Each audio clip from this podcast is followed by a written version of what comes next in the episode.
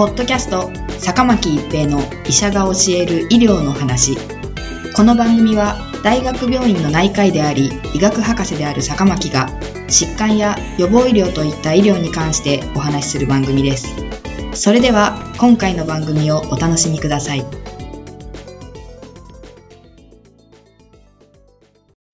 皆さんこんにちは、坂巻一平です。ポッドキャスト、坂巻一平の医者が教える医療の話。今回は猫ひっかき病です。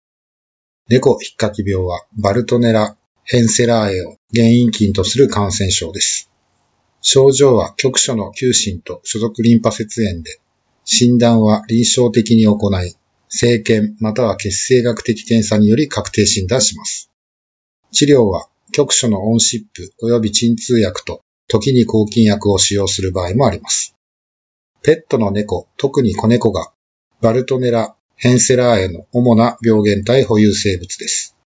米国の猫におけるバルトネラ・ヘンセラーエ抗体の保有率は14から50%です。猫ひっかき病の約99%の患者さんが猫との接触歴を報告しています。そして接触した猫の大半は健康でした。猫の体内で菌が生息する具体的な部位は不明ですが、無症状の筋血症をきたす期間が周期的に繰り返し現れます。人への感染は交渉または総症によって起こります。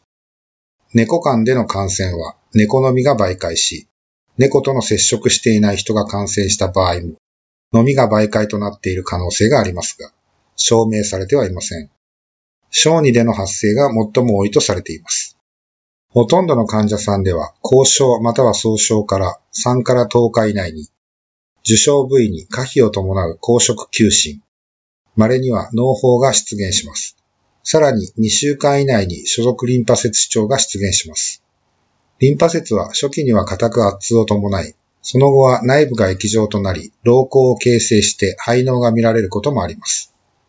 リンパ節主張に伴って発熱、倦怠感、頭痛及び食欲不振が生じることがあります。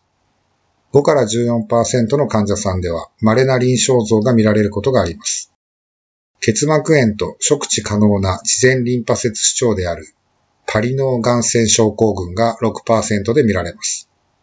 脳症、痙攣発作、視神経網膜炎、脊髄炎、椎麻痺、脳動脈炎といった神経症候が2%で見られます。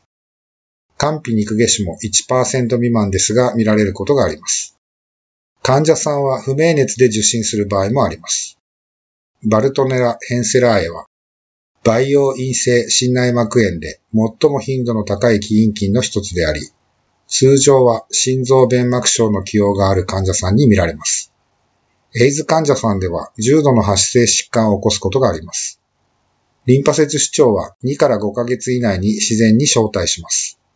通常は完全に回復しますが、重度の神経疾患または肝皮疾患を起こした場合は例外で、死に至ることや後遺症を残すこともあります。猫ひっかき病の診断は典型的には血清抗体化でなされます。これは6週間の間隔を空けて採取した急性期及び回復期血清で病原体に対する抗体価の変化を見ることで診断します。ペア血清検査と呼ばれることもあります。または、リンパ節選手検体で病原体の遺伝子を検出する PCR 検査で陽性となることをもって確定診断とします。他の感染症、野党病、抗酸菌感染症、ブルセラ症、心筋感染症、鼠径リンパ肉下腫でも類似したリンパ節主張が起こり得るため、明確に猫ひっかき病と診断できない場合は、